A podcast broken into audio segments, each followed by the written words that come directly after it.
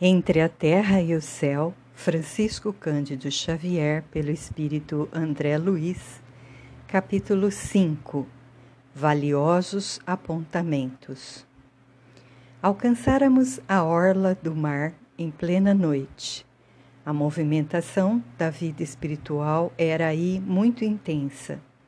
Desencarnados de várias procedências reencontravam amigos que ainda se demoravam na terra, momentaneamente desligados do corpo pela anestesia do sono. Dentre esses, porém, salientava-se grande número de enfermos. Anciães, mulheres e crianças, em muitos aspectos diferentes, compareciam ali, sustentados pelos braços de entidades numerosas que o assistiam Conversações edificantes e lamentos doloridos chegavam até nós.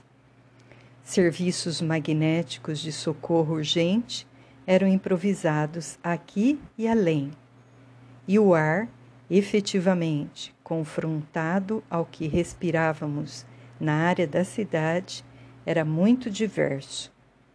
Brisas refrescantes sopravam de longe carreando princípios regeneradores e insuflando em nós delicioso bem-estar. O oceano é miraculoso reservatório de forças, elucidou Clarencio de maneira expressiva. Até aqui, muitos companheiros de nosso plano trazem os irmãos doentes, ainda ligados ao corpo da terra, de modo a receberem refazimento e repouso. Enfermeiros e amigos desencarnados desvelam-se na reconstituição das energias de seus tutelados.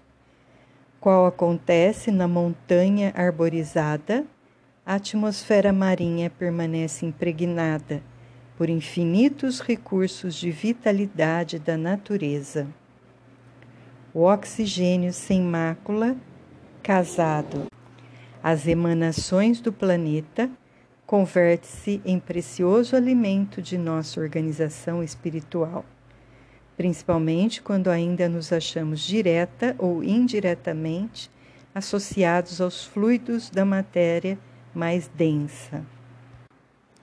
Passávamos agora na vizinhança de uma dama extremamente abatida, quase em decúbito dorsal, à frente das águas, recolhendo o auxílio magnético de um benfeitor que se iluminava no serviço e na oração. Clarencio deixou-nos por momentos, conversou algo com um amigo a pequena distância e regressou informando. Trata-se de irmã de nosso círculo pessoal, assediada pelo câncer. Foi retirada do veículo físico através da hipnose, a fim de obter a assistência que lhe é necessária. Mas, objetei curioso, esse tipo de tratamento pode sustar o desequilíbrio das células orgânicas? A doente conseguirá curar-se de modo positivo? O ministro sorriu e aclarou: Realmente, na obra assistencial dos espíritos amigos que interferem nos tecidos sutis da alma, é possível, quando a criatura se desprende parcialmente da carne, a realização de maravilhas atuando nos centros do perispírito, por vezes efetuamos alterações profundas na saúde dos pacientes. Alterações essas que se fixam no corpo somático de maneira gradativa. Grandes males são assim corrigidos, enormes renovações são assim realizadas. Mormente, quando encontramos o serviço da prece na mente, enriquecida pela fé transformadora, facilitando-nos a intervenção pela passividade construtiva do campo em que devemos operar, a tarefa de socorro concretiza verdadeiros milagres. O corpo físico é mantido pelo corpo espiritual, a cujos moldes se ajusta, e desse modo a influência sobre o organismo sutil é decisiva para o envoltório de carne em que a mente se manifesta. Nesse ponto das explicações, porém, o ministro abanou a cabeça e ajuntou. Nossa ação, contudo, está subordinada à lei que nos rege. No problema de nossa irmã, o concurso de nosso plano conseguirá, tão somente, angariar-lhe reconforto. A moléstia, em razão das provas que lhe assinalam o roteiro pessoal, atingiu insoptável extensão. Quer dizer que ela, agora, apenas se habilita à morte calma? indagou Hilário atencioso. Justamente, confirmou o orientador.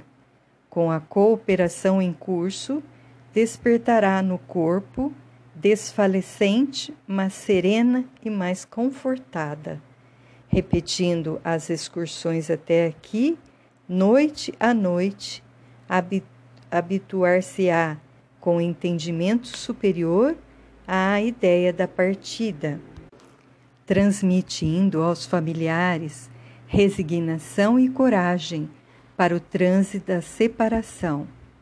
Aprenderá a contribuir com seu esforço no sentido de aliviar-lhes as aflições pela humildade que edificará dentro de si mesma pouco a pouco. Desligar-se-á da carne enfermiça, acentuando a luz interior da própria consciência, a fim de separar-se do ambiente que lhe é caro, como quem encontra na morte física valiosa liberação para o serviço mais enobrecido. E assim, em algumas semanas, mostrar-se-á admiravelmente preparada ante o novo caminho. Clarencio silenciara. O assunto requisitava-me a novas observações. Nesse caso, comecei a falar hesitante. O ministro, porém, sorriu compreensivo e atalhou esclarecendo. Já sei a tua conclusão. É isso mesmo.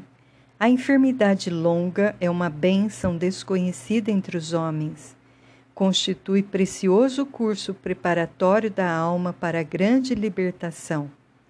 Sem a moléstia dilatada, é muito difícil o êxito rápido no trabalho da morte. Nesse instante, contudo, Zulmira e Odila chegavam à praia em sítio não longe de nós. Clarencio recomendou-nos atenção. Rodeamo-las prestamente, qual se fossem irmãs enfermas sob a nossa guarda. Nenhuma nem outra nos identificavam a presença, tampouco pareciam interessadas pelo movimento no logradouro.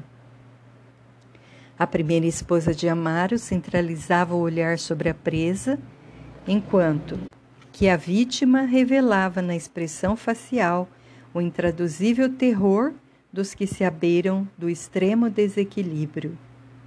Zulmira ensaiava o gesto de quem se propunha a regressar precipitadamente à casa, mas contida pela companheira avançava entre a aflição e o pavor.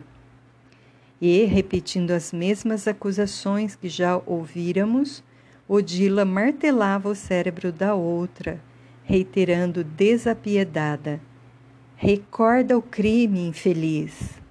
Lembra-te da horrível manhã em que te fizestes assassina. Onde colocastes meu filho? Por que afogaste um inocente? Não, não, gritava a pobrezinha dementada. Não fui eu. Juro que não fui eu. Júlio foi tragado pelas ondas. E por que não velaste pela criança que meu marido levianamente confiou às tuas mãos infiéis? Acaso não te acusa a própria consciência? Onde situas o senso de mulher?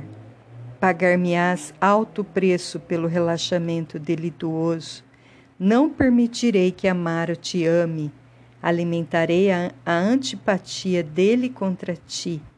Atormentarei as pessoas que te desejarem socorrer. Destruirei a própria casa de que te apossaste e me pertence, impostora, impostora. Sim, sim, concordava Zulmira terrificada. Não matei, mas não fiz o que me competia para salvá-lo. Perdoa-me, perdoa-me. Prometo empenhar-me no refazimento da paz de todos. Serei uma escrava de teu marido e restituí-lo-ei aos teus braços. Convertei-me-ei em serva de tua filhinha, cujos passos orientarei para o bem mas por piedade, deixe-me viver, liberta-me, compadece-te de mim. Nunca, nunca, bradava a interlocutora friamente. Tua falta é imperdoável. Mataste. Deves confessar o delito perpetrado à frente da polícia. Dobrar-te-ei a serviço. Serás recolhida à penitenciária para que te mistures as delinquentes de tua laia. Não, não, suplicava Zulmira com sinais comoventes de angústia. Se não aniquilaste meu filho, bradava a outra cruel. Devolve-o aos meus braços, devolve-o, devolve-o. Nesse momento, ambas se achavam à frente de determinada nesga da praia. Os olhos da pobre obsidiada adquiriram estranho fulgor. Foi aqui, rugiu a perseguidora rudemente. Aqui consumaste o sinistro plano de extinção da nossa felicidade. Qual se fora tangida de secretos impulsos, a segunda mulher de Amaro desprendeu-se dos braços que a constringiam e, penetrando as águas, clamava aflita: Júlio, Júlio! Odila, no entanto, perturbada e ensandecida, pôs-se-lhe no encalço. Sentindo-lhe a aproximação, Zulmira rodou sobre os calcanhares e disparou de volta ao lar. Acompanhamos as duas na competição a que se entregavam, sem perdê-las de vista. Varando a casa, incontinente, dando a ideia de que o corpo adormecido era poderoso magnete a atraí-la, Zulmira despertou, alagada de suor, conservando no cérebro de carne a impressão de que vagueara em terrível pesadelo. Tentou gritar, mas não conseguiu. Faleciam-lhe as forças em colapso nervoso insopitável. A dispneia castigava-a com violência, enquanto as coronárias se mostravam entumecidas.